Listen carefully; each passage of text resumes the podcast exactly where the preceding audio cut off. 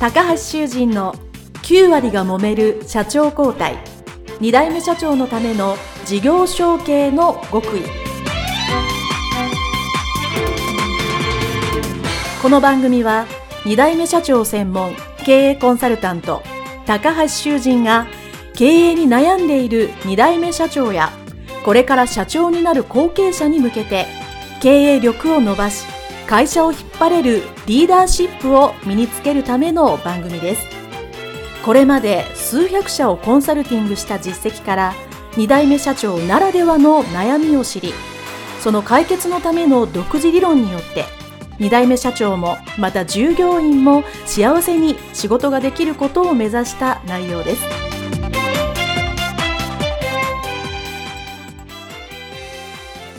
皆さんこんにちは。事業承継コンサルタントの高橋修人です。本日は有限会社柴田自動車代表柴田史郎様のインタビュー後編でございます。柴田社長どうぞよろしくお願いいたします。よろしくお願いします。はい。えー、前半ではですね、えー、柴田社長の後継者時代、えー、約10年間あられたということで、そのお話を、えー、聞かさせていただきましてですね、まあ、柴田社長非常に実直なおお優しい方なので、かなりご苦労が内面的にはあったと思うんですけど、非常にマイルドに喋られていると、えー、思いますが、あの、私ね、いつも後継者の皆さん思うんですけど、自分もそうですけど、いや、周りに見えない苦労がいっぱいあるんだろうな、というのをですね、あの、感じながら、えー、お話をさせていただきました。そして、え、いよいよまあ10年ぐらい、え、された時に、え、まあ、社長になられたと。いうことで、えーまあ、その社長になられたあのきっかけというかね、その経緯からまずお聞かせいただきたいかと思います。では、えー、柴田社長よろしくお願いします。はい。継承した経緯は、先代の社長の病気とか怪我とかでですね、えー、入院が長引きまして、まあ、そこで、まあ、今まで技術的なものを徹底して教えていただいてたので、その技術力は、はい、あの、ついていたので、まあ、それを、えー、活かすことが、あの、できたのが、継承するまでの技術力がついていたのが良かったことです。まあ、30前後で継承させていただいたことも、早く、えー、私に預けてくれたっていうことも非常に良かったことですね。うん、そうですね。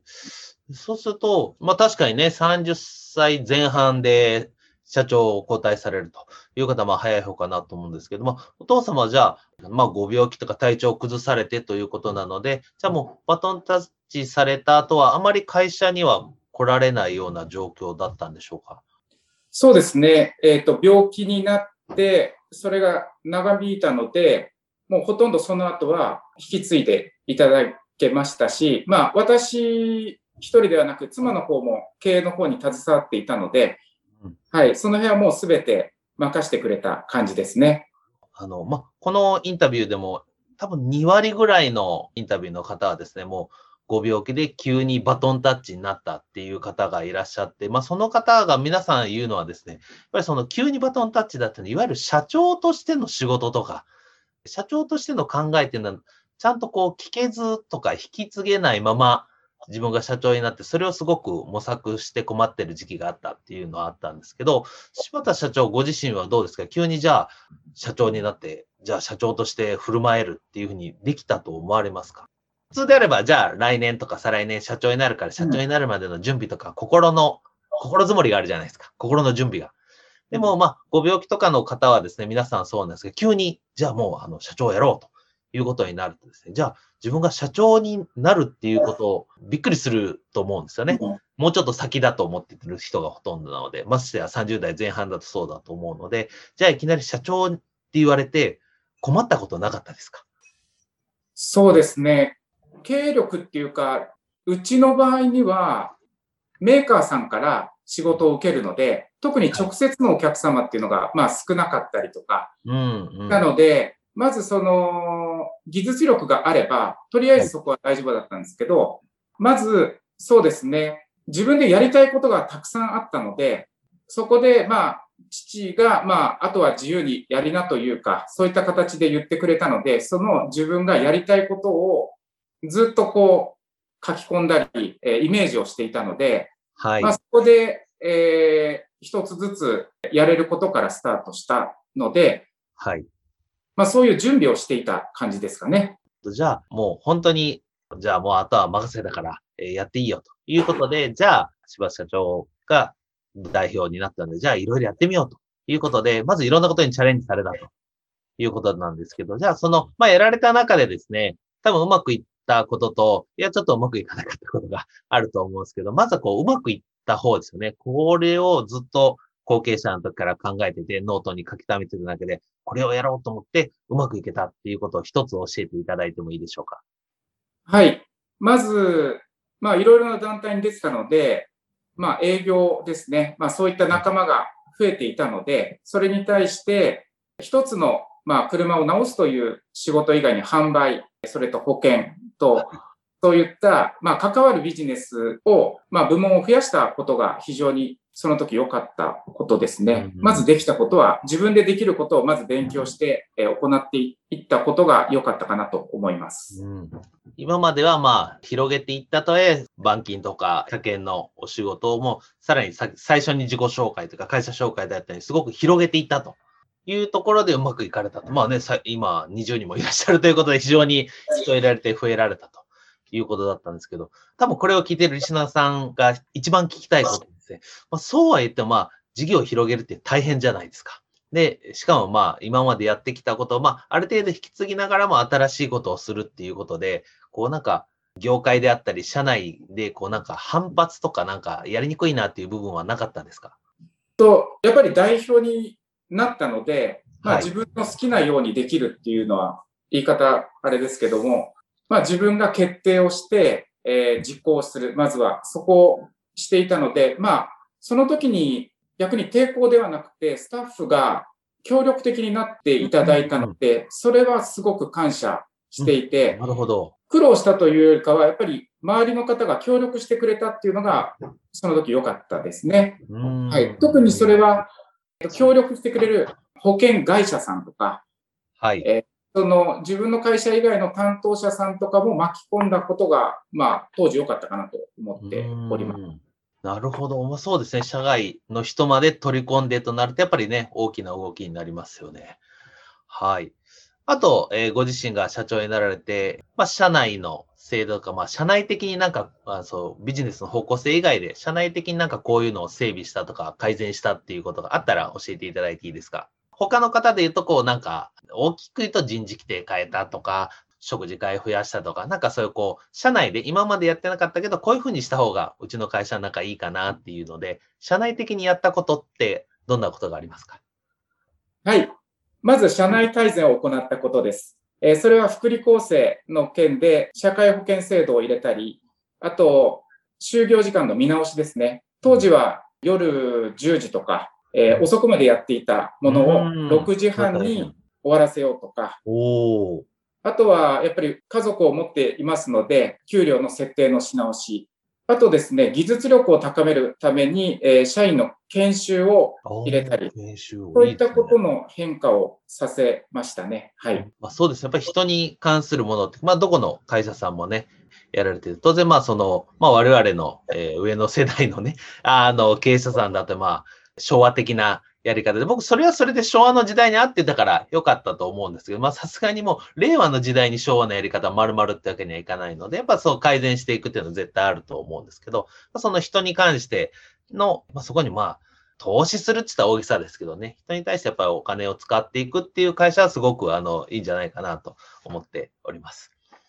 はい。まあ、とはいえですね、うまいこと言ったばっかりではなく、いわゆる社長になって、あ、初めて気がついたこと、あ、こんなことを後継者時代に想像してんけど、あこれもやんなきゃダメなんだとか、こういうこと気づいてなかったっていうのがあると思うんですけど、社長になって初めて気づいたことって、社長の仕事でどんなことがありましたか？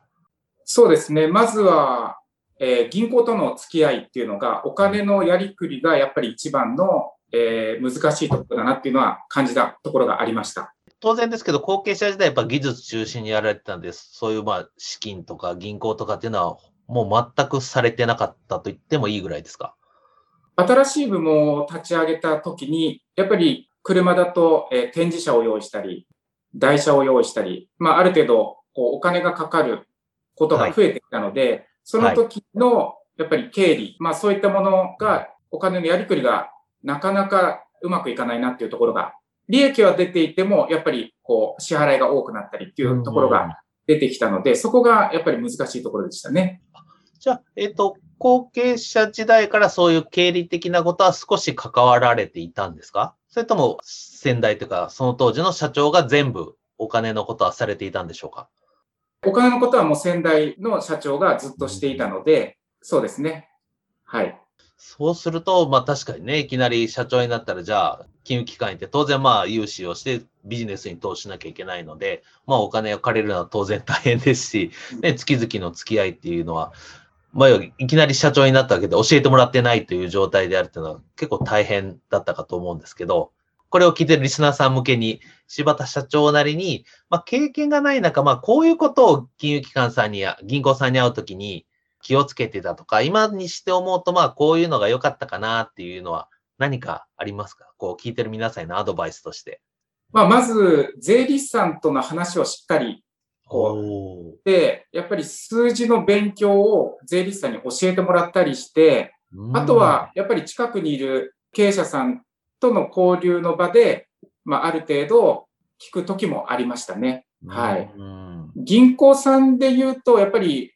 数字、決算書になるので、そこはもうどうにもできないので、うんまず普段のうん売り上げ、特に粗利ですね。車の場合はやっぱり1台売れていくらとかいう見方をしてしまうと粗利が出てないといけないので、うんこちらの方は常に、えー仕事をしたら粗利ですね、を管理するように税理士さんに言われてましたので、はい。一台一台それの把握をするのを意識して数字の管理をしていたのが当時ですね。はい。うん、なるほど。まあと、あらりね、とても重要ですから、やっぱそれに着目するっていうのは大切だと思いますよ。それはじゃあ、あの、社員さんとか従業員さんにも同じように、柴田社長はおっしゃっていたんですよ。あらりが大切だっていうのはおっしゃってたんですか？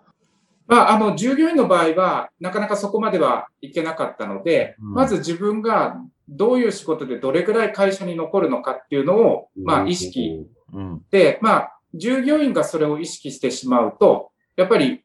お客様目線でなくなってしまうので、まあ、その辺は従業員までは意識させなかったんですが、自分と妻ですね、経営者に関しては、えーそれを、えー意識して、えー管理をしておりました。なるほど。えーすいません。もうちょっとだけ今の話を突っ込んで聞くとですね。そうすると、えーやっぱ粗利管理っていうのは、やっぱり、まあ今でこそ割といろんな業界でね、言われてると思うんですけど、それをこう粗利管理は自分たちがしながらも、まあ従業員さんはまあそこまで話さないということで、まあ売上の管理でされてたと思うんですけど、多分そこで、まあ僕も昔そうだったからわかるんですけど、なんか、ギャップを感じること、いやもうちょっと粗利こうしてほしいなとか、なんかそういうこう、でも言いたくても言えないみたいな、なんかそういう葛藤みたいなのはなかったですか？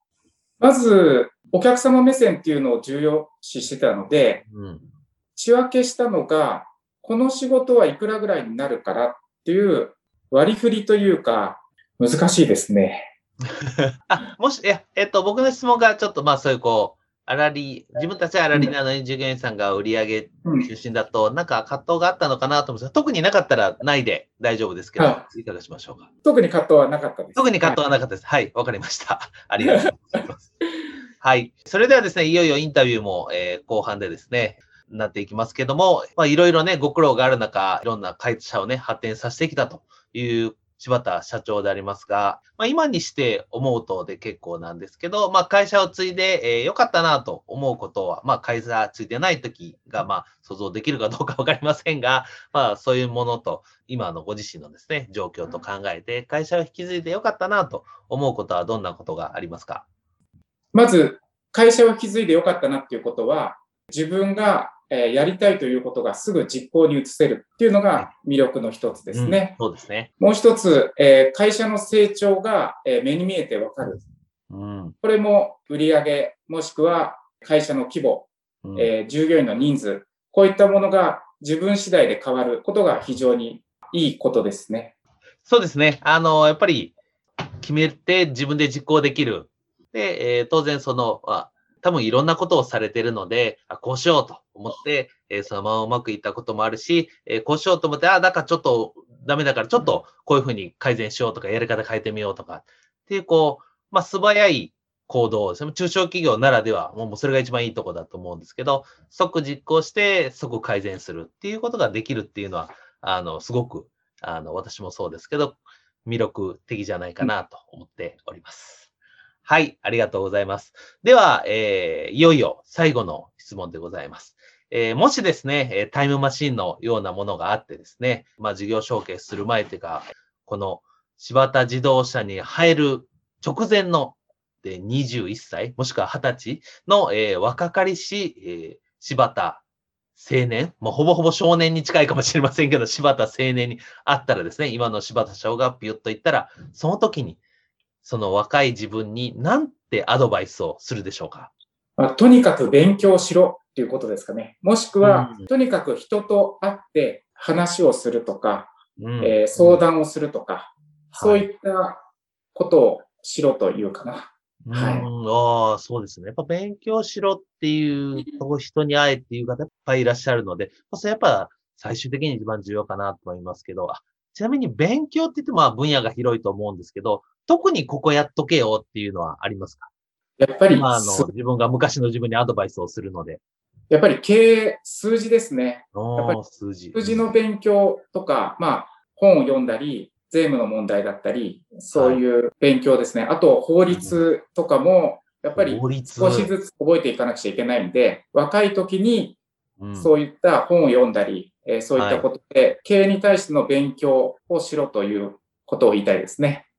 これはプラスアルファの質問なんですけども、じゃあその、まあ若い柴田青年のお隣には、その当時の若い奥様がいらっしゃるかと思うんですけど、その若い奥様に向かっては何かかける言葉はありますか？まあ、アドバイスでなくていいです。何かかける言葉があるとしたら、どんなことがありますか？